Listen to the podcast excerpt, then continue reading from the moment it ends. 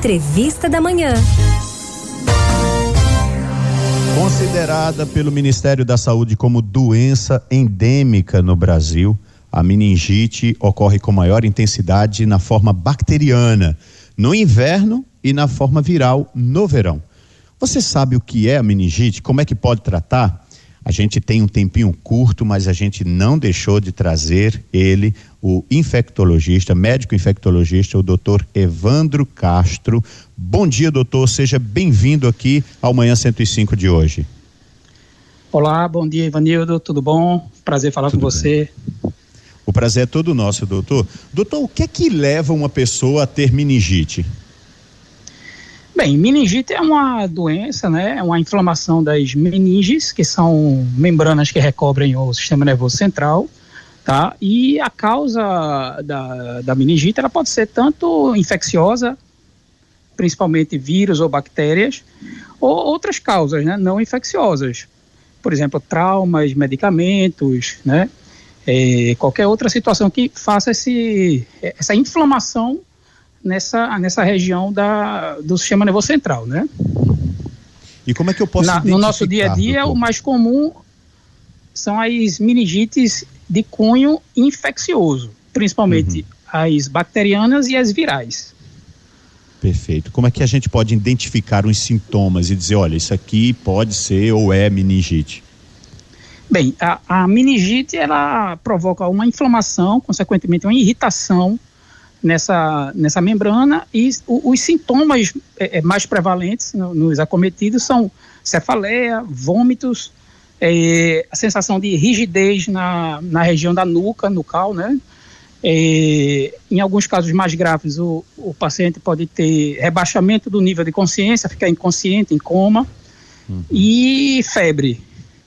Entre outros comemorativos, mas esses são os mais prevalentes. Né? Qualquer sintoma desse, ou conjugados ou isolados, é importante o reconhecimento da população e, e imediatamente procurar um, um, serviço de emergência para ser avaliado por um médico que só ele vai poder dar o diagnóstico, né?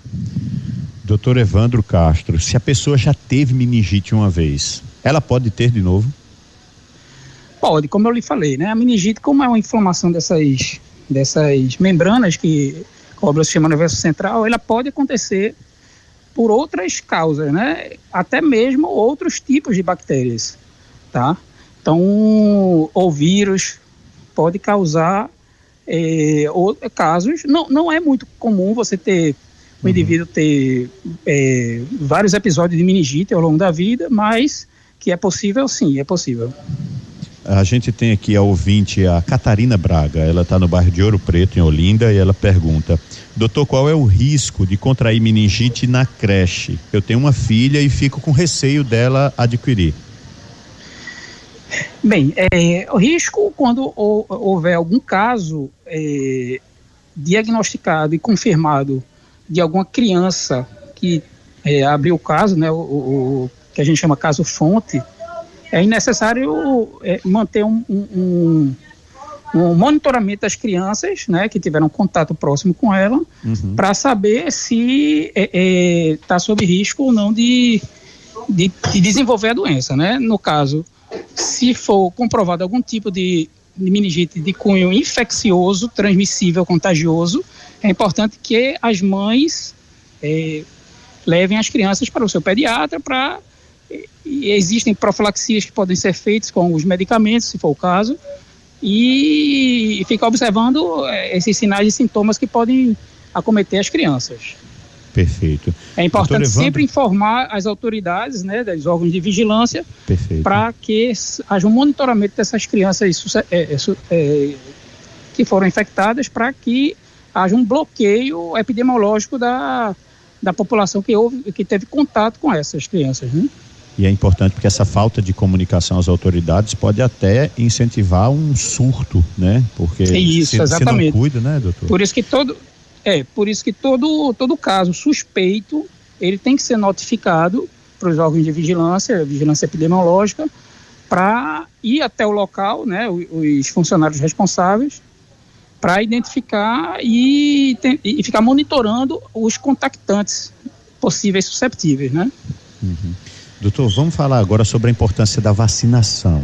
Tem vacina para o combate à meningite? Os adultos devem se vacinar ou é só para crianças? Como é o lance de vacinação para isso, doutor? Bem, existem as vacinas, né, para algumas formas da meningite, tá certo? Ah, principalmente a, a meningite meningocócica, tá? Que é uma variante bacteriana, tá? É uma forma de meningite bacteriana é, que você pode fazer a, a, a vacina tanto no, no sistema no, no, sistema público, né, pelo calendário vacinal ou pelo pelas redes privadas, né, de vacinação, tá? É, as vacinas é, disponíveis no serviço público é a meningocócica tipo C, tá? Que pega algum um sorotipo, que é como se fosse um tipo de, de, de, de, de variante desse desse, dessa forma contagiosa que é a uhum. meningite por, pelo, por uma bactéria chamada Neisseria meningitidis, que é o meningococo. E aí você pode fazer essa, essa vacina eh, na rede pública, tá?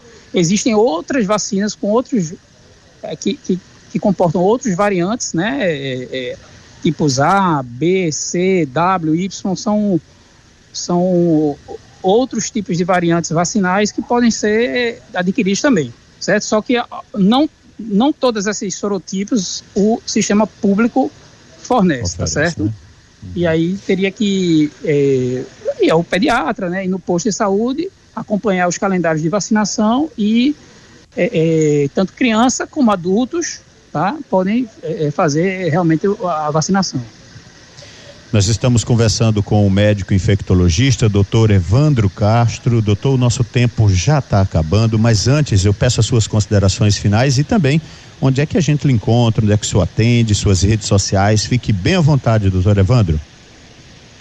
Ok, é, a, a meningite é uma doença é, importante, né, que gera muito, muita ansiedade para os pais, obviamente, tá? É, mas antes de, antes de qualquer é, precipitação, é bom é, ser avaliado sempre por um médico, né? É, qualquer sinal, sintoma, sintoma diferente, principalmente nas, nos extremos da vida, né? As crianças muito, muito novinhas ou os idosos, que às vezes podem manifestar é, os sinais e sintomas é, de formas atípicas que a gente chama.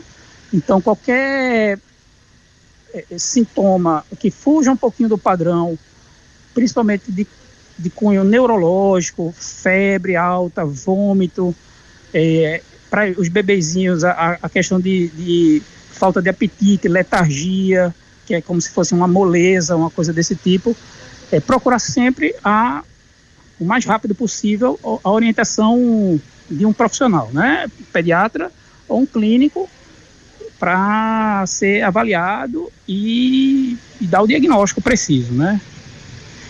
É, eu, eu sou médico do, do Hospital Dom Helder Câmara, tá? atendo em clínicas particulares. É, você pode digitar aí no, no na, na, internet que é, é, também a gente pode fazer consultas e orientar as pessoas que necessitarem. Ok. Doutor Evandro, muito obrigado e até uma próxima. Um bom dia para o senhor. Igualmente, amigo. Tudo de bom. Bom dia a todos. Obrigado.